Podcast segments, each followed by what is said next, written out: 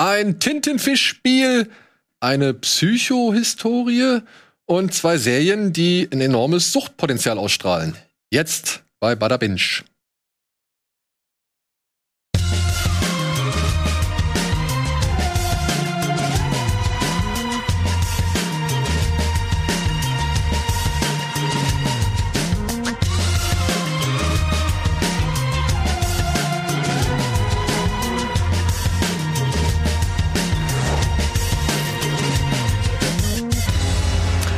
Ja, hallo oder hallo zurück und herzlich willkommen zurück zu einer weiteren Folge Bada Binge. Jetzt mit Simon, mit Sandro und mit mir. Und wir reden über, ja, gleich drei Serien. Ne? Du hast jetzt noch was geguckt. Das möchtest du gerne auch noch mal kurz präsentieren. Und zwar die Serie Kevin Can Fuck himself. Ja, ich bin mir nicht sicher, wie es eigentlich im amerikanischen Fernsehen angekündigt werden würde, ob es äh, wirklich äh, Kevin Can F himself ist, wie das Hashtag zum Beispiel. Ich weiß es nicht. Aber Weil wofür scheinbar sollte nicht- F anso- ansonsten stehen? Ja, Can das, Find das himself. Intro Find himself? zeigt es ja immer ganz gut auch so. sie können halt irgendwie dürfen sie Fuck wohl so nicht abbilden, aber sie machen es dann mit einzelnen Buchstaben. Ich glaube, das K steht am Ende noch, also es kann eigentlich nur Fuck sein. ich habe das jetzt vor kurzem entdeckt. Ich habe vier Folgen gesehen und man muss die ersten fünf Minuten durchhalten.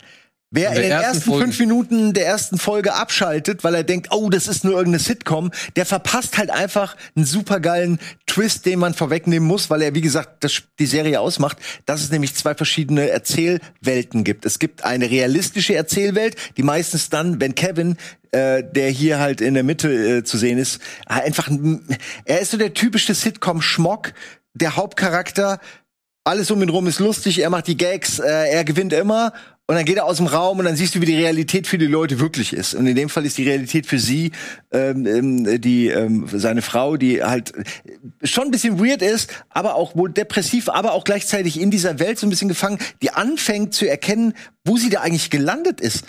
Und das ist das Schöne, weil du hast so immer diesen Kontrast zwischen, äh, zwischen dieser Sitcom-Welt, die ist bunt und lustig, und du denkst aber, okay, eigentlich ist das dieses auch das Frauenbild, das Rollenbild, alles voll uncool, aber es wird hier, dann gibt's auch Lacher und so, und dann geht eine Tür zu und du siehst sie alleingelassen in einem Raum mit düsteren Farben, anderer Kameraeinstellung, voll anderer, ne, ganz andere Sicht. Und dann entscheidet sie langfristig, dass sie Kevin fucking umbringen will. Weil er einfach ein mega Arschloch ist. Und das Schöne ist, stell dir einfach vor, Al Bundy wäre eine echte Person. Wäre mega Arschloch. Jetzt mal, ich liebe Al Bundy. Aber als echte Person wäre das irgendwie ein Arschloch. Aber in der, in dieser Sitcom-Welt funktioniert er und man ist auf seiner Seite. Und das ist ähnlich, weil du bist so, wenn diese Sitcom-Welt ist, denkst du dir, ah ja, ist schon irgendwie, ach, das ist halt Kevin, so, ne? Interessant. So King of Queens. Interessant, weil das, genau, ich wollte gerade sagen, das ist ja eigentlich das, was man sich, Aber wenn wie man kommt heute, denn da die Brücke? wenn man heute Sitcoms sich anschaut, genau das denkt. Immer anders, meistens so mit einem Schlag. Nee, aber wie kommt denn denn die Brücke zu hier Kevin James? Ne, ich nehme an, dass das so ein bisschen, es sieht schon ein bisschen aus wie King of Queens, aber die sehen ja alle gleich aus. Aber du warst gerade, Entschuldigung, du hast gerade was angefangen. Genau, ich wollte generell sagen, das ist ja, wenn man sich heute Sitcoms anschaut und das mal als realistische Figuren betrachten würde, dann würden ja viele gar nicht funktionieren oder man würde denken, was für Arschlöcher, wie du eben sagst. Und wenn sie genau damit spielen, dann finde ich es interessant, weil ich habe bisher noch nicht reingeschaut, weil ich mir so dachte, ach, schon wieder eine Sitcom und ich mag auch diese Lacher inzwischen nicht mehr, aber wenn du jetzt sagst, es ist sowieso getrennt, eher 50-50 oder so, Gibt's dann, dann finde ich es wahnsinnig interessant. Ähm, äh, was war deine Frage? Gibt's so einen Lachtrack? Also Ja, aber Ja. eben nur in der einen Welt. nur eine Ein- Und also es gibt diese eine Folge, die ich, ich glaube, die letzte, die ich geguckt habe, die dritte oder so, ich weiß nicht. Da geht's halt darum, dass er hat halt so seinen Chili-Kumpel, sein bester Kumpel, den er natürlich viel mehr liebt als seine Frau und so. Und äh, mit dem hängt er immer rum und dann äh, äh, spinnt er halt immer mit dem wohl offensichtlich seine Shenanigans irgendwie und dann äh, wollen die irgendwie ein geiles Chili kochen und dann streiten sie sich. Und dann ähm, sorgt das dafür, dass jeder sein eigenes Chili kochen will. Und das sorgt halt dafür, dass Kevin so ein riesiges Schwein kauft und es dann im, im, im Garten grillt die ganze Nacht durch. Und währenddessen hat aber ich habe leider den Namen der Frau das passt so gut weil ich kenne den fucking Namen von dem Arschloch und ich weiß ihren Namen nicht. Es passt perfekt. Aber sie hat währenddessen macht eine Sinnkrise durch äh, hat wirklich eigene Probleme. Und immer wenn sie mit ihm zusammenkommt merkst du halt er interessiert sich null für sie. Es geht um sein Shit sein Ego sein dummes Chili sein Schwein. Sie soll sie hat sie geht quasi sie ist kurz davor fremd zu gehen in diesem Moment und er che- nicht nur, dass er es nicht checkt und sie ist offensichtlich fein herausgeputzt, so es interessiert, sie existiert in, in seiner Welt einfach nicht so richtig, ähm, sondern er will, dass sie dann irgendwie mit ihm dieses Schwein grillt die ganze Nacht. Ähm, und es ist halt einfach mega interessant zu sehen, äh, wie sich, wie aus dieser eigentlich lustigen Sitcom-Welt dann so eine Tragödie gezogen wird, wo man selbst bei den Love-Tracks dann irgendwie nicht mitlachen kann, weil es einem so im Hals stecken bleibt. Das ist, das wird von einer anfänglichen Sitcom eben immer mehr zu so einer, ähm, ich sag mal, Realserie. Ich weiß nicht, wie man das nennen soll. Wie nennt man eine Dramaserie vielleicht? Dramödie. Aber es ist, es ist auch Comedy, ne? Ist, also man kann auch Ja. schon gut lachen Dramedy. auf beiden Ebenen. Dramedy, ja. Und ich bin super gespannt, wie es ausgeht, weil ich glaube nicht, dass sie Kevin, also äh, sie ist auch nicht ihre Wege, ihn zu killen und die, die, was sie sich so überlegt, ist halt irgendwie auch ein bisschen irrational. Insofern Mhm. bin ich, sie will, sie, sie fängt einfach ihn an zu hassen und ich denke die ganze Zeit, ja, aber geh doch weg einfach. Du kannst aus dieser Welt ausbrechen. Aber es ist, als wär, würde sie unbewusst wissen, dass sie Teil dieser Serienwelt ist und dass sie eigentlich ohne Kevin nichts ist. Ich bin noch si nicht sicher, wo das hinläuft. Super interessante Serie. Haben auch Leute auf Twitter dann danach geschrieben, ey, habe ich auch geguckt, fand ich auch gut. Gibt also eine Fangemeinde. Ist jetzt nicht irgendwie ein weird Tipp, der vielleicht scheiße ist, sondern ich glaube, das könnte was richtig Gutes werden. Mich hasst du jetzt. Also ich werde da reingucken. Guck mal rein. Eine Folge reicht schon, dann weißt du, wo es hingeht, sag ich mal. Es gibt so viel. Ja, es ist ein Überangebot. Das Es gibt stimmt. so viel. Allein wie viel wir heute. Ich muss heute noch drei Serien beenden, so sagen wir es mal so. ja. Genau, wie viel wir für heute geguckt haben, so. Ich habe gestern auch Das noch ist schon- Squid Game schnell noch zu Ende geguckt. Ja, ich habe es auch heute noch zu Ende geguckt, Ja, ja. siehste? Also heute Morgen noch so und deswegen. Aber ist ja äh, dann ein gutes Ding. Ich, ich hatte nur irgendwann mal einen Artikel gelesen, dass das irgendwie mit King of Queens oder also, dass da irgendeine Brücke geschlagen worden ist. Es kann auch sein, dass ich das in meinem Kopf vollkommen durcheinander bringe. Ich möchte dafür jetzt auch nicht meine Hand Also Feuer legen. diese typische Middle-Class-Family. Er hat so einen typischen Handwerksjob. So. Er ist Ja, aber- Paketausträger, sondern er macht, glaube ich, äh, irgendwelche, irgendwelche Rohre, irgendein Shit, Leitungen, irgendwie sowas. Klempner. Ich weiß nicht, ob es das ist. Könnte auch. Mechaniker sein. Ich weiß nicht. Er hat einen Overall an die ganze Zeit. Okay. Aber wo du schon mal Squid Game gerade erwähnt hast, Ja. Darüber reden wir ja jetzt auch gleich. Da geht's auch um Overalls. Ja. Da geht's auch um eine, sag ich mal, ja, um ein Hereinlegen des Zuschauers, der vor der Serie sitzt. Und ja, es geht um sehr viel Irrationales so. Und das vielleicht getrieben aus eben ganz, ganz einfachen Motiven. Unser Recap zu Squid Game.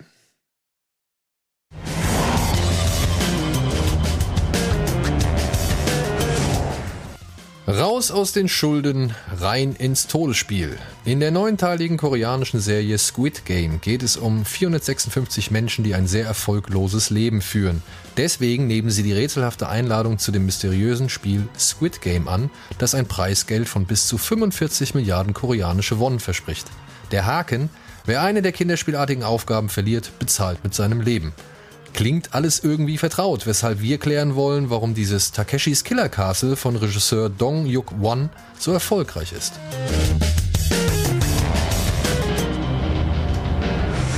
Ja, gut, da waren unsere vorherigen Absprachen nicht mehr so ganz frisch, denn wir haben das inzwischen alle durchgeguckt, bevor wir, Ich nachdem wir besprochen hatten, dass wir eigentlich nur ein Angebitsch draus machen. Aber ich hab's wirklich, ich wollte dann wissen, wie es weitergeht. Ja. Ich habe das jetzt echt schnell durchgeballert. Und das ist ja schon mal ein gutes Zeichen. Ich habe noch zwei Folgen über, muss ich dazu gestehen, aber ich bin völlig falsch rangegangen an diese Serie. Ich dachte wirklich nach dem Trailer und so, dass das nicht Fiktion wäre, sondern dass das ähm, ein Spiel wäre wie eines dieser vielen Reality, also wie Takeshis Castle. So.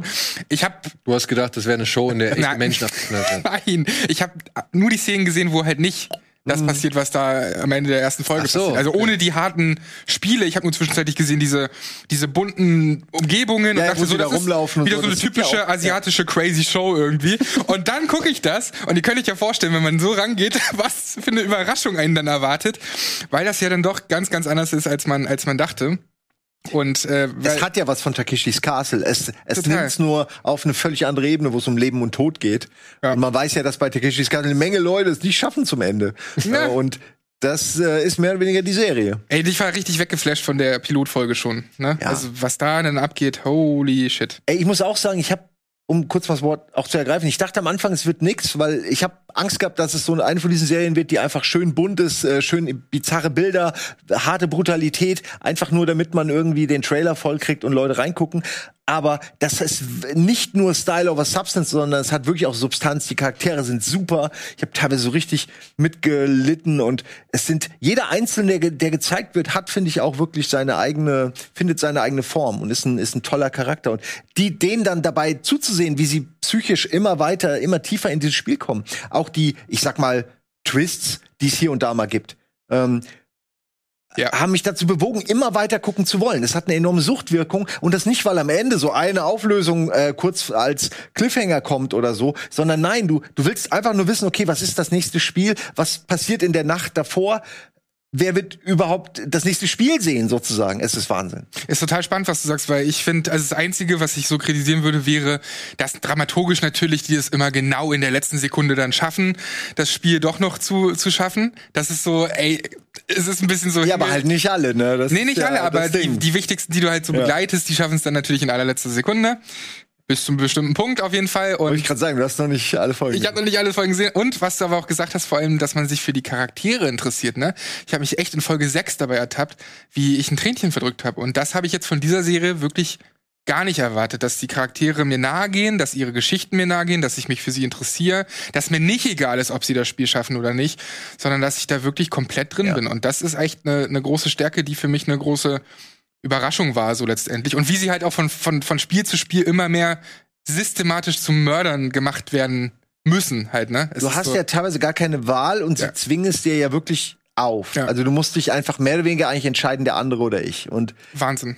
das während die diese Freundschaften bilden oder diese Gruppierungen bilden und diese Tribes äh, sich so gründen, ne? wo dann irgendwie Leute zusammenfinden, aber nur aus aus der Not geboren, andere werden so dieser Mikrokosmos der Gesellschaft. Also äh, ich könnte da ewig drüber nachdenken. Ich würde gern, ich hätte gern, also ich will auf jeden Fall die nächste Staffel und ich bin so froh, dass die letzte Folge so eine richtig krasse Knallerfolge ist, die nicht einfach nur das Ding beendet und dann ist irgendwie okay, sondern das ist eine richtig, die muss, guck die, Äh, machst du eh, ne? Aber Ja. danach hast du echt Bock auf eine zweite Staffel. Ah, Holla die ja. Waldfee. Ich könnte auch ohne zweite Staffel leben. Nee, ernsthaft? Jo. Boah, verstehe ich nicht. Hat's für dich einen Abschluss? Also, oder könnte es Also es so hat, stehen für na, sich? Es hat ein Ende, das könnte so stehen bleiben, weil das Ding ist ja, was wir im Laufe der Serie ja erfahren, bietet meiner Ansicht nach die Grundlage, um es so stehen zu lassen. Das stimmt, ja. Ja. Und ähm, allein anhand der, sag ich mal, allein anhand der Informationen, die ja eine bestimmte Figur im Laufe der Serie, die wir auch schon kennengelernt haben, äh, immer weiter sammelt über eben dieses Squid Game oder eben über diese ganze Installation so. Ähm, also fände ich, ist es in Ordnung, wenn es so stehen bleibt, weil dann hat es auch so ein paar Fragezeichen und so ein paar Mysterien, auf denen ich gern rumknappe. So, also da, Ja, ich, da, da kann ich mit leben, weil wir haben am Ende kriegen wir eine Auflösung, die ist vielleicht jetzt nicht die allerzufriedenstellendste, beziehungsweise die allerkomplexeste, sage ich mal so. Aber nichtsdestotrotz, finde ich, sind da immer noch so diese, ja, diese, diese spaßigen Fragezeichen, diese schönen Fragezeichen, diese unterhaltsamen Fragezeichen, wo man sagt, oh, es könnte vielleicht so sein oder es könnte vielleicht das sein oder stell mir vor, das und das und das.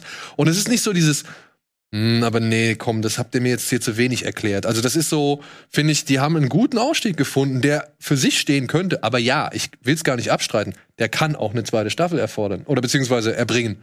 Ja, und auch die würde ich mir angucken, weil mir hat gefallen, wie drastisch die Serie dann teilweise ist, so, weil es sind ja schon einfach ähm, Ja. so so so wenig explizit manche Szenen gezeigt werden, aber trotzdem werden sie mit der richtigen Wucht und auch mit dem richtigen Effekt. Also man sieht selten CGI-Blut, sondern oft ist das halt alles irgendwie äh, richtig haptisch. Und wie die dann weggefegt werden oder was dann für, sag ich mal, Situationen entstehen, die auf, ja, die dann halt irgendwie ein Ausscheiden aus dem Spiel erfordern, das muss ich auch sagen. Da, da waren immer Sachen dabei, wo ich dachte, uh, fies. Ja, das hat immer so einen Impact, ne? Aber ich finde nur nicht und selbst und selbst wenn es nur so ganz und das ist ja das Ding, das sind ja halt so ganz banale Spiele, ja. Und dann sitzt du dann da und guckst erwachsenen Menschen beim Murmeln zu und denkst dir, what the? Ja. Mm. Ja, äh, also das, das, da haben sie einfach den, den, den, den richtigen, die richtige Erdung geschafft und den richtigen Härtegrad getroffen, dass du halt sowohl aus Grund, aufgrund von Sympathie mit den Figuren, als eben auch aufgrund der Darstellung des, was auf, auf dem Spiel steht, dass du halt da wirklich mitfiebern kannst. Genau. Das, fand, das fand ich sehr gut. Also ich finde, ich sehe auch den menschlichen Aspekt da am stärksten. Wie die halt untereinander agieren, wie sie paktieren, wie sie intrigieren, wie sie halt plötzlich auch gezwungen sind, gegeneinander zu agieren, so. Also das man, ist. man kann vieles nachvollziehen. Man Ja. kann irgendwie ne, die Handlungen nachvollziehen Ja. und sie wirken nicht aufgesetzt, aufgeschrieben, zwang, zwanghaft. Sie müssen so sein, damit später was passieren kann. Das wirkt organisch. Es wirkt halt wie so ein Sozialexperiment, ne? Und es ist eben nicht nur dieses auf die Fresse, diese Härte, sondern eben die psychische Härte. Was macht das mit den Menschen, wenn sie gezwungen sind, bestimmte Sachen und bestimmte Weggefährten dort dann irgend, irgendwie auch umzubringen oder gegen die anzukämpfen? Es ist, es macht einen richtig, richtig fertig. Ich finde bei den Spielen, über die haben wir ja noch gar nicht geredet, sollten wir vielleicht auch gar nicht, aber ich finde eben toll, dass die nicht wie Saw sind. Ja, einfach Und sie so- werden auch nicht so inszeniert. Nee, genau, es ist, äh, da geht's um was anderes. Es geht natürlich äh, Leben oder Tod, aber es geht nicht darum, dass du vorher massiv leidest oder so. äh, es, geht eben um das Kinderspiel an sich, auf dem es basiert. Hammer. Fand ich auch die Auswahl total gut. Das hätte auch ganz leicht langweilig werden können oder irgendwie Ja, aber- belanglos, aber, es Aber es sind jedes auch die, einzelne es, Spiel es, fand ich cool. Es sind nicht die komplexesten Spiele manchmal. Nee. Ne? Also auch im Trailer, das sieht man ja schon Tauziehen. Denkst du dir so, what the fuck, das ist ja super lame. Bei Fantastic Aber- Castle kriegst du apropos, richtig aber- Shit, ja, aber das Apropos, ist richtig hart. Durch diese Folge mit dem Tauziehen. Haus an Haus Tauziehen. Jetzt mal hier. Haus Hier an Haut ziehen. Ja, aber das, ich meine jetzt mal ehrlich, Ich hab- ihr habt gesehen, was das für eine Taktik Ja, ist. ich habe Angst, äh, ich habe wirklich Angst äh, vor Tauziehen, weil äh, es gibt immer wieder diese Fälle bei irgendwelchen Feldlagern, äh, wo Jugendliche das machen oder irgendwie so Organisationen, wo die Dinger reißen und die vorne äh, verlieren Hände, Augen. Das ist richtig gefährlich, äh, wenn die Dinger reißen. Ich weiß, das ist wieder der Simon hat wieder Angst vor 0,1 Prozent. Was reißt da ab, Kinder? Nein, wenn, wenn, wenn diese Taue reißen in der Mitte, Dann reißen Hände ab. ja, weil die, weil diese Spannung. die einzelnen Dinger mit der Spannung natürlich die einzelnen Fäden zurückziehen und das ist wie eine Peitsche. Also das reißt alles auseinander. Googles lieber nicht, aber da, das passiert alle paar Jahre mal, meistens bei irgendeinem so einem Feldlager Gedönse Pfadfinder Ding, weil sie irgendwie die falsche Tau haben.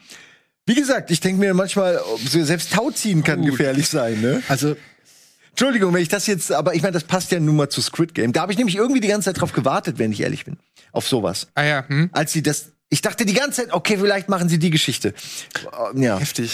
also ich würde noch eine kritische und eine positive Anmerkung hinzufügen wollen zu allem, was ihr gesagt habt. Ich bin aber voll, voll bei euch. Äh, eine Sache muss ich sagen, ich finde schon hier und da hätte man auch ein bisschen was einkürzen können. Also es gibt dann, weiß ich nicht, ein paar Dialoge, Szenen, die schmücken das Ganze aus, verstehe ich. Aber die sind auch nicht unbedingt notwendig. Der Regisseur, der hat vorher einen Film gemacht, den kann ich nur wärmstens empfehlen. The Fortress heißt der. Geht um eine Belagerungssituation von so einer kleinen Bergfestung und von so einem Königreich, das sich halt nicht dem großen Invasoren beugen möchte. Und das ist super edel gefilmt. Wirklich super edel gefilmt. Und ist aber auch so mit dem, mit der richtigen, weiß ich nicht, ja, sowohl das Hinterfragen, ne? Des ganzen Systems. Ist es eigentlich hier wirklich notwendig, was wir machen, unser Leben aufs Spiel zu setzen, äh, für, weiß ich nicht, die Ehre, für den Nationalstolz, für was weiß ich. Und gleichzeitig aber auch so, ja, wir wollen aber auch nicht sterben. und, und so Sachen halt, ne? Also so der, der Zwiespalt. Und auch wirklich ein toller Film, kann ich nur empfehlen. Ich muss aber sagen, sowohl dieser Film wie halt auch diese Serie leiden für mich unter gewissen Streckungen, die man hätte vielleicht hier und da ein bisschen einkürzen können. So, es gibt auch eine Folge zum Beispiel gegen Ende, die hast du noch nicht gesehen. Die geht 32 Minuten. Trotzdem war ich von der echt super gepackt und gefesselt, so ja. Und äh, da merkt man halt schon, er kann es halt auch auf die kurze Distanz. Und das fand ich so ein bisschen hier und da halt einfach zu gestreckt. Aber großer, großer Effekt daraus ist natürlich, dass dann gewisse Figuren, die dadurch natürlich noch näher kommen, du noch mehr kennenlernst von diesen Figuren. Und am Ende, in der, das war halt, und ich muss sagen, beschämenderweise in der letzten Folge erst, dass ich dann gedacht habe, fuck, für wen bin ich jetzt? Und ich möchte ja, eigentlich, ich möchte ja eigentlich für ihn jetzt sein, aber eigentlich kann ich auch für ihn sein. Und ich habe mir dann, in dem Moment habe ich mich so ertappt gefühlt, weil ich mir gedacht habe, fuck, was bin ich denn für ein Idiot? Ich muss für keinen von beiden sein. Ich muss eigentlich scheiße finden, dass die beiden überhaupt Genau. erst in dieser Situation stecken. Und das ist das, was dieser Film, was die Serie halt ziemlich gut über die ganze Laufzeit irgendwie hinweg aufbaut, beziehungsweise ausspielt und ja, dich nicht so wirklich spüren lässt. Also mich zumindest nicht, ja. Und das fand ich halt am Ende richtig stark. Man wird wirklich, man wird irgendwann wirklich zum Zuschauer von diesem Spiel und will gar nicht, dass die aufhören. Genau. Man, ja. Und, und wir haben nur den Rückhalt. Und das ist ja das perfide. Wir haben ja nur den Rückhalt zu sagen, ja, ist ja eine Serie. Ja, genau. Ja. Dafür ist sie ja da. Aber Ja. es, äh, trifft, ja, man würde genau, man würde vielleicht nicht so reagieren, wenn es echte. Stellt euch mal vor, das wäre wirklich wie so Big Brother oder so. Das, was ich am Anfang dachte halt, ähm, was da auf Twitter und so los wäre. Also wie, ne, was das mit den Zuschauern Ja. macht und wie schlimm das eigentlich Aber wenn die alle sich selbst gemeldet hätten, was sie jetzt haben, was sie auch haben, und das wäre, würde schon, zu deiner Geburt wäre es schon gelaufen und du guckst es dann 20 Jahre später, dann wärst du wahrscheinlich auch so. Dann würde man das einfach akzeptieren und dann wäre das okay. Voll. Als ganz, ganz grenzwertig, finde ich. Man muss sich da se- selbst beim Gucken beobachten. Das Ja. ist gut äh, nochmal Ich rausgestellt. bin bei den Längen auch bei dir, Daniel. Ähm, ich habe aber das Gefühl, dass das so ein Netflix-Ding ist, dass jetzt so die neue Formel ist, okay, wir machen neun Folgen und jeder muss irgendwie eine Stunde lang sein. Vielleicht ist es sogar eine Vorgabe. Weiß ich nicht, ist nur eine, eine Behauptung, sage ich mal. Ja, würde ich auch sagen. Aber das Gefühl habe ich auch bei Midnight Mass und ganz Naja, bei. Midnight Mass waren zum Beispiel nur sieben Folgen, aber die waren auch immer fast eine Stunde lang. Ja, also ich meine, Die sind ja noch recht un- unterschiedlich so. Manche Ja. sind ja auch wirklich ein bisschen kürzer, ja. Aber ähm, ja, auf die, also auf die genaue Folgenanzahl muss ich sagen, hat mich, hat mich mein bisheriger Netflix-Kompass mittlerweile im Stich gelassen, weil da sind jetzt irgendwie so viele unterschiedliche. Ich meine, jetzt kommt Billion Dollar Code, die hat nur vier. hm, Ja, und die gehen aber auch jeweils eine Stunde. Also deswegen, wie willst du da jetzt irgendwie einen Rhythmus oder irgendwie so ein Ding ja, festmachen? ich finde letztendlich, die sollten gar nicht da irgendwas vorgeben, sondern das, was halt die Showmacher und Macherinnen zu erzählen haben, sollen sie erzählen in ihrer bestimmten Länge. Aber eine Vorgabe ist dem vielleicht nicht dienlich. Ich fand die auf jeden Fall noch wahnsinnig stark inszeniert. Also Ja, ja. Äh, äh, Folge 4, muss man sagen, ist, ist anstrengend. Da gab es ja auch eine kleine Kontroverse drum, wegen so Stroboskop-Effekten, also dieses Licht, dieses Flackernde. Ja, Da gab es vorher keine Warnung, die haben sie jetzt nachträglich eingebaut. Äh, ich Die fand- Warnung habe ich nämlich gesehen. ich selbst fand das äh, wahnsinnig anstrengend. Ich habe es wahrscheinlich noch vor der Warnung dann gesehen. also es war anstrengend zu gucken, aber es ist auch eine intensive Szene. auf der anderen Seite, genau. Ne? Also irgendwie sollst du ja oder willst du ja, so vermitteln, was. lang, ey. Also, Ja, sie geht sehr lang, ne? Ja, es ist schon Man sieht irgendwann so- quasi einen äh. Kampf mit im Strobo, der halt schon anstrengend zu gucken ist, ja. Und äh, das kann ja für viele aber Leute vermutlich ist er noch Migräne oder so. anstrengender zu führen.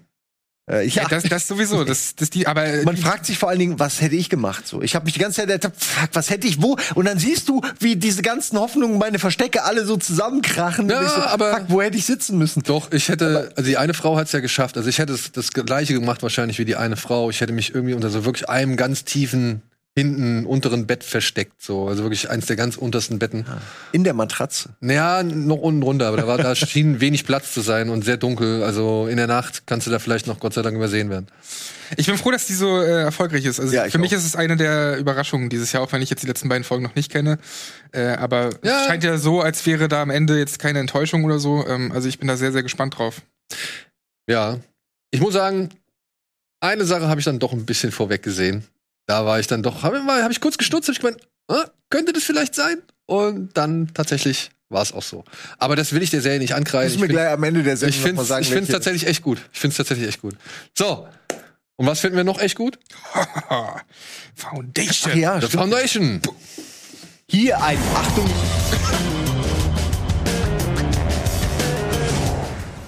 Die hochbudgetierte Sci-Fi-Serie basiert auf die Foundation-Trilogie von Isaac Asimov. Der hatte damals auch die Robotergesetze aufgestellt und gilt als einer der einflussreichsten Autoren aller Zeiten. Die Geschichte von Foundation beginnt mit einer düsteren Prophezeiung. Der Wissenschaftler Harry Seldon sagt nämlich den Zusammenbruch des Imperiums voraus und macht sich dadurch eine ganze Menge mächtiger Feinde. Um die prophezeiten 30.000 Jahre des dunklen Zeitalters zu verkürzen, formt er die Foundation. Gruppen aus Wissenschaftlern und Ingenieuren, die dafür sorgen sollen, dass ein neues galaktisches Imperium möglichst schnell wieder entstehen kann. Wir verraten euch, ob Apple TV Plus und Skydance es irgendwie schaffen, diese ausufernde Geschichte in Serienform zu gießen.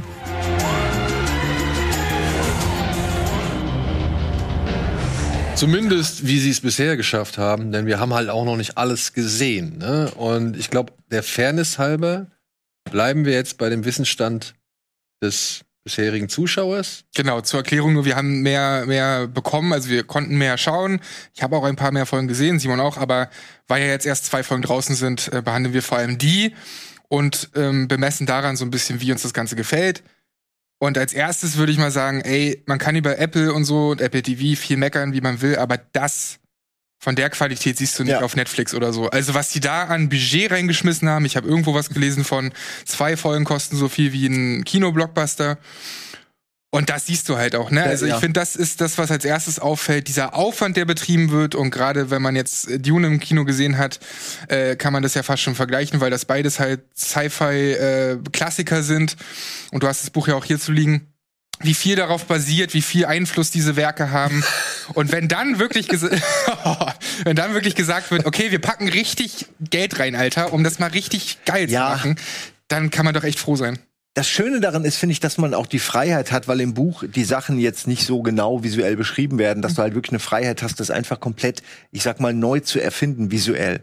Äh, Und äh, ich finde es super, wie, für was sie sich entschieden haben. Dieser ganze Sci-Fi-Look gefällt mir wahnsinnig gut. Hat sehr viel von Star Wars, ähm, aber die guten Sachen von Star Wars, gerade wo sie auf dem Planeten, auf diesem wüstenartigen, der dann eher braun gefärbt ist, Planeten rumfahren, mit so einem Speeder, denkt man teilweise geil. Jetzt einfach nur John Williams rein und ich bin äh, im Himmel. Also es ist von der Ausstattung her, von der Schauspiel her, auch von den Verbesserungen, und es gibt Verbesserungen gegenüber dem Buch, ähm, her finde ich es wirklich eine der ganz großen Serien. Und jede Folge, jeder Cent ist richtig investiert, meiner Ansicht nach. Ich habe auch selten so geile Explosionen äh, gesehen, ne? also CGI-Weltraumexplosionen, weil da sind so viele Trümmerteile, so viele Details, so viel Greifbares, wo das wirklich äh, echt aussieht irgendwie. Äh, Also äh, klar, man kennt ja viele Explosionen, aber viele sind so mehr Masse als, als Qualität, also Quantität statt Qualität. Und hier siehst du so viel, kannst du dich auf so viel konzentrieren, so viel Feinheiten. Das hat mich richtig weggeflasht. Und es sind auch, um noch mal beim Visuellen zu bleiben, nicht einfach nur jetzt ein paar Kleckse, ein paar Money-Shots, die irgendwie genau. toll aussehen, sondern da ist irgendwie alles. Da ist so ein Speeder im Hintergrund zu sehen. Äh, wenn er bewegt ist, ist er geil. Wenn sie am Set sind und du siehst irgendwie so die, das Armaturenbrett von dem Speeder und so, dann ist das irgendwie, äh, sieht es auch geil und haptisch aus. Also die haben echt einfach das Geld in die Hand genommen. Und die, auch so viele Leute, das Scale, das ist ja wirklich wie bei Dune, dass du einfach gesagt hast, mach, mach ein riesen Set, was 50 Meter in die, in die Tiefe geht und hol da irgendwie auch 100 Leute hin, so jetzt mal. Ne? Und am Da- liebsten wird man das eigentlich im Kino sehen. Sagen wir ja, wie es ist. das ist wirklich, wenn das Kinofilm Ki- Kinofilme wären als äh, statt Serie, würde ich es auch gucken. Aber ich finde super, dass es so ist. Also, weil die Geschichte ist wirklich episch. Episch äh, to the max, so viel, viel mehr geht eigentlich nicht. Es ist Herr der Ringe-Style. Es geht um 500 Jahre ähm, Menschengeschichte an. Äh, und da, vor diesen 500 Jahren waren schon irgendwie wie viele tausend Jahre 12.000. das galaktische Imperium. Es geht kurz gesagt, es geht darum, dass vorhergesagt wird, mathematisch von einem Wissenschaftler, der ein Genie ist, der so ein bisschen der Einstein-Typ ist, dass das Imperium zerfällt. Und Das- dass man es nicht aufhalten kann, das ist das Wichtige. Ja. Sondern dass man nur die Zeit der Barbarei dahinter, das äh, dunkle Zeitalter von, ich glaube, 10.000 oder irgendwas, 30.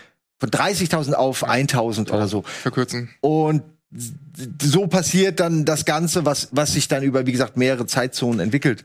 Aber die Frage mal an dich, als jemand, der jetzt ja damals irgendwann mal in diese Trilogie reingelesen hat, ähm, was sind die größten Unterschiede, die dir aufgefallen sind? Weil die größte, Oh ja.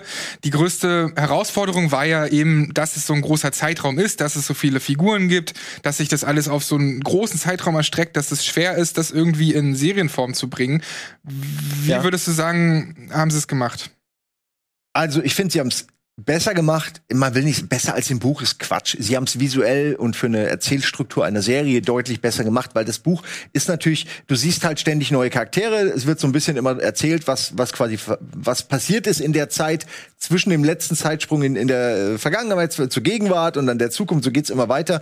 Es sind ja verschiedene Menschen, verschiedene, die sterben ja weg. Ne? Hier haben sie es bisher ganz gut geschafft, finde ich, dass ähm, vor allen Dingen durch äh, den dieses Triglomerat, oder wie das heißt, aus, aus drei Kaisern, die ja gleichzeitig eine Triumvirat. Person, Tri ja, Triumvirat. Das ist ja eine, das ist ein Geniestreich, der im Buch gar nicht stattfindet. Und es ist erzählerisch geil, schauspielerisch geil. Es ist so eine geile Idee, zu sagen, wir machen ein tausendjähriges, mehr tausendjähriges Imperium, basierend auf drei Klonen desselben Emperors, die in verschiedenen Zeiten dann quasi, also der eine Mal ist, der, der ist jung, gleichzeitig herrscht einer und dann gibt's noch den älteren, weiseren, der ja dann auch schon was erlebt hat. Das heißt, man hat hier, gehe ich jetzt ein bisschen auf andere Folgen als die ersten beiden ein, aber man hat die Situation, dass bei einem Zeitsprung Ja. der Opa quasi reden kann mit dem, mit, mit dem Jungspund und von seinen Erfahrungen berichten kann, weil ja dieses Imperium über einen langen Zeitraum zerfällt. Und das ist wahnsinnig gut gelöst, weil hier hast du halt irgendwie wechselnde Charaktere und sehr viele Dialoge, wo das dann alles so expositionartig erklärt wird. Ähm, Und ich finde es hier deutlich spannender erklärt, erzählt auch. Ja, ich habe gehört, man muss sich das da, also den, die Romane muss man Ja. sich deutlich mehr erschließen, weil die halt schon wesentlich trockener sind. Es sind lange Gespräche. Und längst nicht Ja. so ausgeschmückt, wie es jetzt halt irgendwie anhand der Serie sichtbar ist. So. Ich habe aber auch, sag ich mal, um mal jetzt ein bisschen vielleicht äh, den Kritiker zu mimen. Ja, ma, mach das doch. Ja, wir, Und wir haben ja noch nicht über Inhalt gesprochen. Genau. Deswegen. Ja, äh, um ein bisschen den, den, vielleicht den einen oder anderen Kritikpunkt äh, anzubringen oder vielleicht, ja, eine Gegenposition zu vertreten. Es ist schon so, dass hier gewisse Charaktere, naja, sehr sprunghaft plötzlich sind, beziehungsweise sehr sprunghaft von ihrem Charakter her gezeichnet werden. Denn, ja, das ist halt, glaube ich, das Ding des Romans. Wenn du eine Geschichte von tausend Jahren erzählst, hast du halt nicht viel Zeit für alle möglichen Charaktere. Da bleiben ein paar auf der Strecke, wie du es gesagt hast. Und deswegen sind manche schon deutlich schneller in diesen Stufen vorangeschritten und man fühlt sich, man hat sich so hier und da meiner Ansicht nach in den ersten beiden Folgen gefühlt, als fehlen einem gewisse Informationen, beziehungsweise kamen so Ja. gewisse Charakterentwicklungen doch etwas sprunghaft daher. Ganz vorneweg eben die Perspektive, die halt in den ersten beiden Folgen eingenommen wird von dieser Mathematikerin Gail Donnick, glaube ich, oder Ja. wie sie heißt. Sie kommt von so einem sehr entfernten Planeten, hat so eine Art Contest gewonnen, der natürlich ein Test war, zu den smartesten Mathematiker des Universums zu finden. Und sie landet dann in Trentor und das ist die Hauptstadt. Der Genau. Hauptplanet ist quasi eine einzige Stadt. Und sie soll quasi ja entweder die These von Harry Selden widerlegen oder eben bestätigen. Und ja, sie kommt halt dahin als eine unsichere junge Frau, die sich gegen ihre Religion, gegen ihren Heimatplaneten, gegen ihren wissenschaftsfeindlichen Heimatplaneten entschieden hat. Ja, sogar die Insignien der Zugehörigkeit aus dem Gesicht hat entfernen lassen, operativ. So. Was wir halt alles, und das finde ich schön, das finden wir, dass das fließt alles so langsam klein mit rein. Man muss nicht, man kriegt nicht alles gleich irgendwie von, von, von Beginn an irgendwie reingedrückt, so, das musst du wissen, das musst du wissen, das musst du wissen, sondern das ergibt sich schön Schritt für Schritt, das hat mir gut gefallen. Aber, Diese Figur existiert ja auch gar nicht im Buch, ne? Ja, ich glaube schon, sie ist ein Mann. Sie ist ein Mann. Ja, und, und sie ist, sie, also er Also- ist der Biograf, glaube ich, von Harry ich gerade sagen, es in gibt keinen, es gab keinen Mathematikwettbewerb oder jemand, der Nee. vom entfernten Planeten. Das ist natürlich erzählerisch toll, weil du brauchst ja jemanden, so ein Fish out of water, der irgendwie reinkommt. Endlich vom Planeten, wo, wo Leute hingerichtet werden, weil sie zu smart sind, kommt sie auf Trentor, was einfach die Stadt ist, in der Intellektualität quasi gefeiert, gewürdigt wird. Und das meinst du, ne? Das Ja. geht alles zu schnell. Du kriegst Zack, diese zack, Emotionen. zack, zack. Eigentlich müsste die erst mal drei Folgen da völlig baff sein, Genau. zufrieden, dass sie in ihrem Tribe angekommen ist. Und dann könnte man weiterkommen. Und vor allem hast du dann in der zweiten Folge, wo ich dachte, okay, am Anfang, das ist, verstehe ich, das ist so eine Welteinführung. Nicht nur durch den Soundtrack von Bear McCready habe ich mich dann jetzt so ein bisschen an Battlestar Galactica angefühlt, weil man da auch nicht am Anfang alle Informationen mitbekommen hat. Und plötzlich sind sie dann in diesem Raumschiff drin und gehen erstmal auf die Reise. Aber wir wissen ja, wo die Reise eigentlich landet, weil das erfahren wir anhand eines Zeitsprungs äh, zu Beginn der, der Folge. Aber schon auf dieser Reise, schon in der, in der zweiten Folge, ist die plötzlich von einer Selbstsicherheit geprägt. Ja.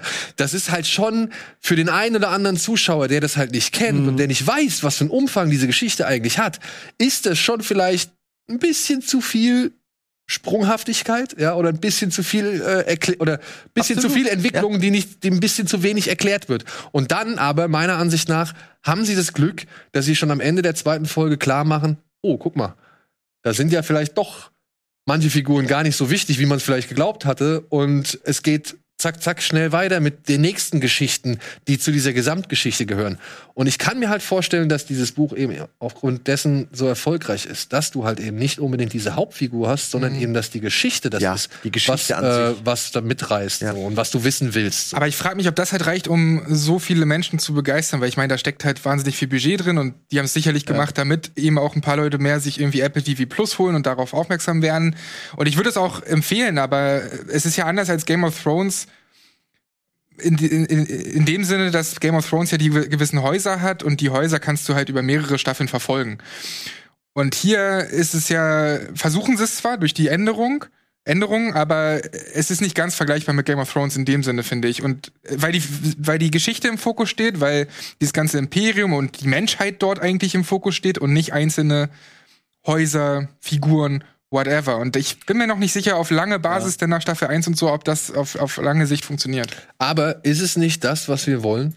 Ist es nicht, das Lost, wo wir uns alle gedacht haben, was ist mit den Zahlen und warum ist der Eisbär da und woher kommt das Kabel ja, okay. und und was weiß ich so und ist es nicht bei bei Game of Thrones so warte mal wieso hat der denn jetzt erzählt dass das und das ist aber wir haben doch gesehen dass das und das war zu welcher Zeit spielten das und das jetzt und wo ist welche Partei ist das und was wollen eigentlich die weißen Wanderer und keine Ahnung so also ist es nicht irgendwie genau das was man irgendwie nach Game of Thrones, nach Lost, nach Breaking Bad irgendwie möchte. Eine Serie, die einen dann doch, oder nach Sopranos und The Wire, wo man halt schon irgendwie ja, eine Qualität geboten bekommt, aber auch irgendwie ein bisschen herausgefordert wird oder ein bisschen dazu angeregt wird, mitzuarbeiten. So, ja, und ich hoffe es, weil der Roman ist ja nicht umsonst in so ein, ja, weiß ich nicht, was ist er? Der war die beste Serie aller Zeiten mal irgendwann durch Hugo Award und so, ne? Da hat Herr der Ringe irgendwie abgehängt. Ja, man muss dazu sagen, die ersten drei sind von Asimov, die nächsten drei sind äh, von äh, anderen Sci-Fi-Autoren. Ich weiß nicht, die haben ne, ne, das dann weitergeschrieben, auch basierend auf Notizen von ihm. Also das ist ja, f- verschwimmt dann ja immer so ein bisschen, dann weiß man irgendwann nicht mehr, was stimmt wirklich noch, äh, was ist noch Vanilla. ähm, dasselbe gab's ja bei Dune auch. Ja, das ist bei dir. Ich habe ja mich da so ein bisschen reingefuchst und das ist immer krass, wenn du einmal so ein Werk geschaffen hast, wie viel sich da drum rumbaut und was denn noch Kanon ist und Ja. was nicht und wie viele Autoren dazukommen. Und allein das dann zu begreifen, ist halt Wahnsinn. Trotzdem würde ich sagen, dass man die Serie für sich stehend natürlich sehen kann und gar nicht unbedingt vergleichen muss. Ich habe sogar von gewissen äh, Fans des Buches gehört, dass es keine gute Umsetzung in dem Sinne, sondern man muss es für sich stehend sehen. Also die nehmen halt quasi die die Prämisse und Welt und alles von Oh, Foundation So ein Glück, dass wir in einer anderen Show sind. von Foundation und packen die halt in so, einen, in so ein eigenes Gewand. Und Ja. geplant ist ja auch, dass sie das auf acht Staffeln ausstrecken wollen. 80 Stunden. Hat zumindest David S. Goya gesagt. Ja, Ja, aber bei sechs Büchern, das kann schon passen, ja. und ich Kann ich mir hoffe, vorstellen, dass das passt. und ich hoffe, dass äh, genug Leute darauf Bock haben, weil so eine Science Fiction sieht man jetzt nicht allzu häufig. Klar, wir sehen auch, Hoffentlich hat auch Apple genug Kohle, um Ja, irgendwie auf Dauer. Ich hoffentlich hat Apple Bock, genau. Und was ich auch richtig spannend finde, wo wir gerade eben auch Dune erwähnt haben, ist auch diese, sind auch diese Bezüge zur heutigen Welt, wie mh, das, was wir gerade ganz oft erleben, dieses Hinterfragen von Mathematikern und Wissenschaftlern, dieses, dass so viele, oh, ein Was Schmetterling. ist denn das? Ein, Ein Schmetterling, auf dem Schmetterling? MacBook. Das ist ja wunderschön. Das ist wunderschön. an. aber ich Das mache mir auch ein bisschen Sorgen, wie der rauskommen soll wieder. Das Leben findet einen Weg. Neun, rein. neun Minuten noch, dann helfen wir dir. Ähm, dass du halt, dass du halt quasi, ne, also die ganzen Schwurbler und was weiß ich und so, dass, dass diese, diese Wissenschaftshinterfragung quasi da auch so eine große Rolle spielt. Das finde ich immer ganz spannend, wenn man sieht, so ein Werk, was aus den 40ern stammt, was irgendwie gewisse Parallelen zu heute aufzeigt. Lass mich mal Disney-Prinzessin sein. Das wäre so episch. Das wäre so episch. Äh, irritiert es hier nicht. Das geht nicht. Ja, wir waren so nah durcheinander. gegen die Wand runter. Ich finde es sogar noch, noch einen Zusatz spannender, weil ich denke mal auch der Roman. Es geht nicht hier, wie so oft, um Gut und Böse oder um das Unheil abzuwenden, Ja. sondern es geht um darum, eine, um eine Minimierung. Ja. Ja. Und an dem Punkt sind wir jetzt, wenn nicht jetzt, wann dann mehr denn je. Absolut. Weil äh, für uns gilt es auch nur noch darum, Schaden zu begrenzen, aber nicht mehr irgendwie den Planeten Ja. zu heilen. So, das ist halt irgendwie gerade jetzt mit so einer Serie zu kommen. Ja. Ich hoffe, die Leute verstehen das und, und, und, und nehmen das an. So, aber das finde ich stark und, und cool. Und ja, man muss halt sagen, wann kamen die Romane raus in den 50ern? 40ern. 42 bis 49. ne? Ja. Es ist Wahnsinn. Und dann halt wirklich, ne, also der fucking Wissenschaft zu trauen, wo wir genau an dem Punkt sind und was eben auch Dune ja jetzt vor kurzem gesagt hat und gezeigt hat. Ich finde es so wichtig, dass zu so einer Ey. Zeit jetzt auch solche Werke rauskommen, die vielleicht den Zuschauer auch ein bisschen ähm, was hinterlassen. Vor allem, du wolltest was sagen. Mach, mach, ja, Und es, es geht ja auch nicht darum zu sagen, die Wissenschaft hat ja nur recht oder die Wissenschaft liegt nie falsch. Ja, also ich meine, darum geht's ja auch. Sie wollen ja auch beweisen, ob es jetzt wirklich wahr ist, was ja, der da sagt. Wissenschaft was an nicht. sich ist ja das ständige Hinterfragen auch schon teils Bereits äh, existierender. und existierender äh, Fakten, sag ich mal. Das ist äh, ja, also Ach, ich kann immer nur sagen, das ist so krass, weil Asimov hat das ja geschrieben, da war der noch relativ jung. Da hatte der gerade ein Buch über irgendwie Rom, Aufstieg und Fall Roms, so als, ne, als Ganzes gesehen oder gelesen, man natürlich, und hat dann einfach das umgesetzt. Und anfangs gab es ja auch noch keine äh, Roboter, Androiden, diese äh, typischen Asimov-Roboter eben. Die gibt es in der Reihe erst später. Was aber super ist, weil du brauchst ja eigentlich solche, weil die können nicht sterben. Ist ja klar, da stirbt der endlich mal der Schauspieler, in dem Fall äh, natürlich die Figur nicht weg. Ähm, also es ist, ich bin echt gespannt, wo es noch hingeht. Ich habe ja auch alle Bücher nicht alle gelesen. Ich bin, glaube ich, beim zweiten oder so. Äh, Und ich, das ist so ein bisschen wie Game of Thrones, dass man, dass ich nicht weiß, soll ich jetzt die Bücher schnell Ja. reinpumpen oder soll ich das irgendwie getrennt voneinander sehen? glaub, Weil eigentlich die, ich am Ende ist mir nicht wichtig, bei, auch beim Buch nicht, wer, wer sitzt, wer ist König, wer ist der neue Emperor oder welche Wirtschaftsordnung oder was haben sie am Ende, sondern ich will wissen, weil du weißt ja nur so ein Bild, nur, du weißt ja nur das, was dir der Wissenschaftler sagt, damit das eintritt, was er errechnet hat. Also es ist, da ist so ein Verwirrspiel, dass du bis zum Ende weiß ich nicht, ja, wie sieht denn jetzt am Ende alles aus? So, wie sieht's denn nach der Zeit der Barbarei aus?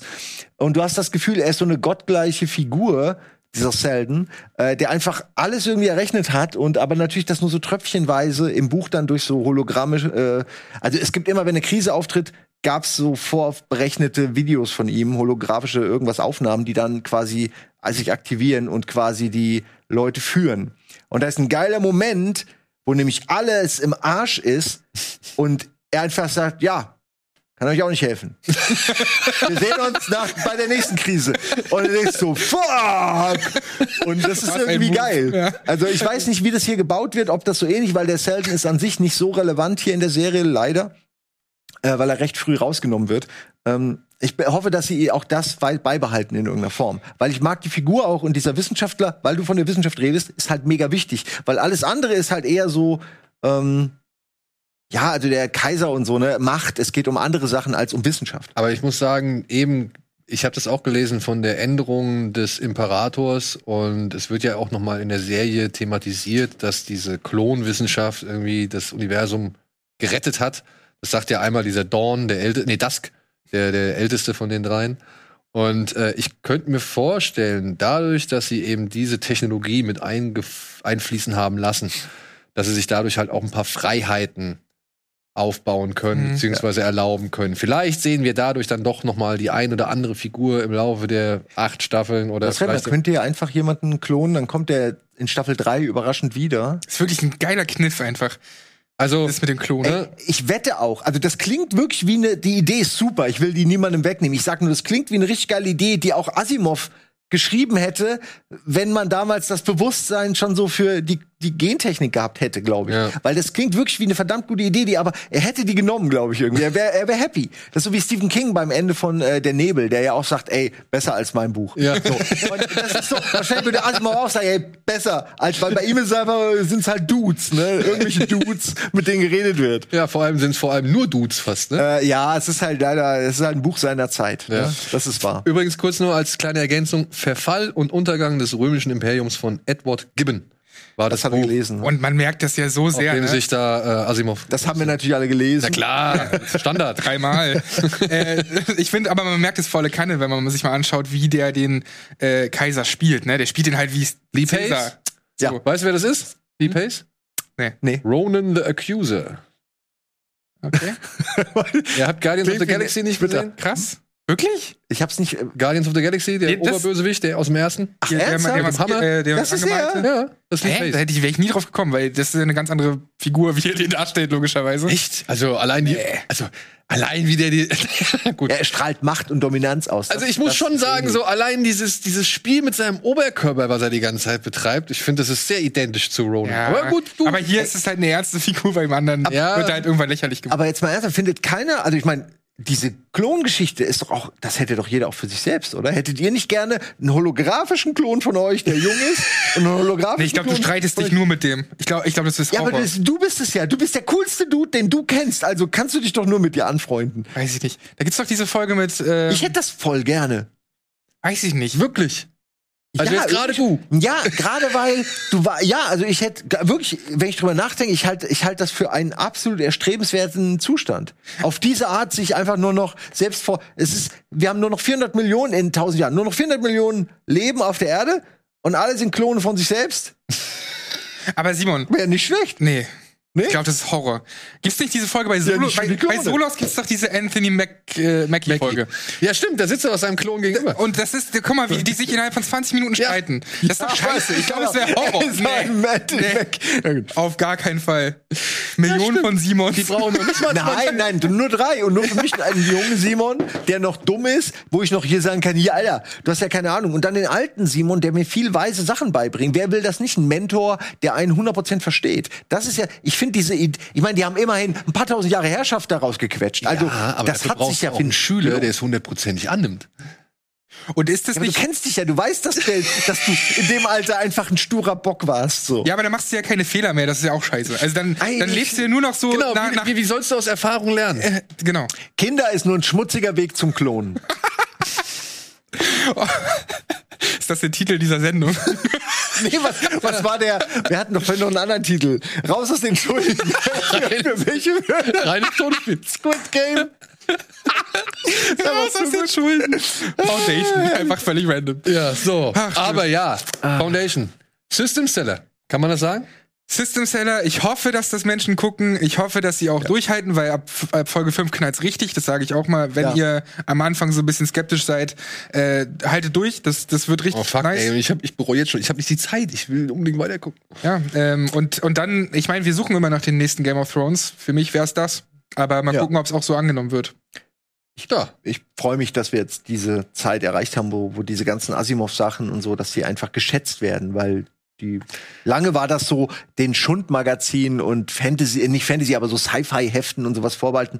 Nee, schon seit Jahren nicht mehr, aber es ist einfach schön. Und aktueller denn je. Ja, und vor allem, dass es halt auch mit dem entsprechenden Aufwand Genau. in Szene gesetzt wird. Das ist, Ja. glaube ich, auch noch ein entscheidender Faktor, weil man kann jetzt hier wirklich sagen und streiten über Inhalte oder Figuren, was man will, aber es sieht halt alles wirklich top-notch aus und es ist wirklich auf dem höchsten Stand, dass man irgendwie gerade, glaube ich, serientechnisch zu leisten vermag. Herr der Ringe-Serie, ich bin auch gespannt, äh, also ob die nochmal irgendwie so ein Level draufsetzen wird. Wir haben ja schon bereits einiges Cooles gesehen. Aber es gibt auch viel Hochwertiges, was jetzt bereits ein bisschen in der Versenkung verschwunden ist, worüber keiner mehr redet. Raised by Wolves zum Beispiel. Oh ja, stimmt. Ja, aber ich, beim. Gucken kam ich auf Raised by Wolf und dachte, Moment, habe ich das eigentlich fertig geguckt? Habe ich fertig geguckt, oder? Wie ging's aus? Wusste nicht mehr genau. Ja, und dachte mir, ja, aber ich dachte mir auch, ich muss mir eigentlich die letzten Folgen noch mal genauer angucken, weil ich fand das auch okay, aber das ist halt besser. Ja, ja. Bin ich schon. Ich glaube, hier bleibt auch mehr hängen. Also Race by Wolves, Ja. ich mochte ja auch, mochte es auch nicht so, aber da, wie du sagst, ist es dann auch irgendwie schnell Die vergessen. Konzepte dahinter finde ich cool, so fand ich auch gut, aber da, das gibt mir mehr. Ich finde Foundation äh, kratzt wunderbar dieses Dune-Jucken, was man so nach dem Film hat, so, Ja. weil es ist wirklich fast schon Ich meine, ich hab's, ich hab's bei Twitter auch schon geschrieben, ne? Dune, erst Dune, jetzt Foundation, also Science Fiction, großes Science Fiction Kino, feiert gerade eine gute Zeit. So. Wo ist Tom Cruise? Was mit Tom Cruise? Der ist doch eigentlich immer dabei, wenn Ja, Tom Cruise wurde gerade abgehängt auf dem Weg ins All. Ja. Der hätte es noch allen gezeigt, verstehst Ja, wa- warum hat das nicht geklappt jetzt, Mann? Ich finde du? Weil die Russen zuerst sind. umgedrehte Welt, ne? so ist es halt. So ist es halt. So. Gut, Stichwort für uns, wir machen Schluss, bevor die Russen uns auch noch überholen. Und, oder der Russe, Entschuldigung. Und in diesem Sinne, danke Simon, danke Sandro, danke euch da draußen fürs Zuschauen. Wir hoffen, wir sehen euch beim nächsten Mal. Bada Binge. Tschüss.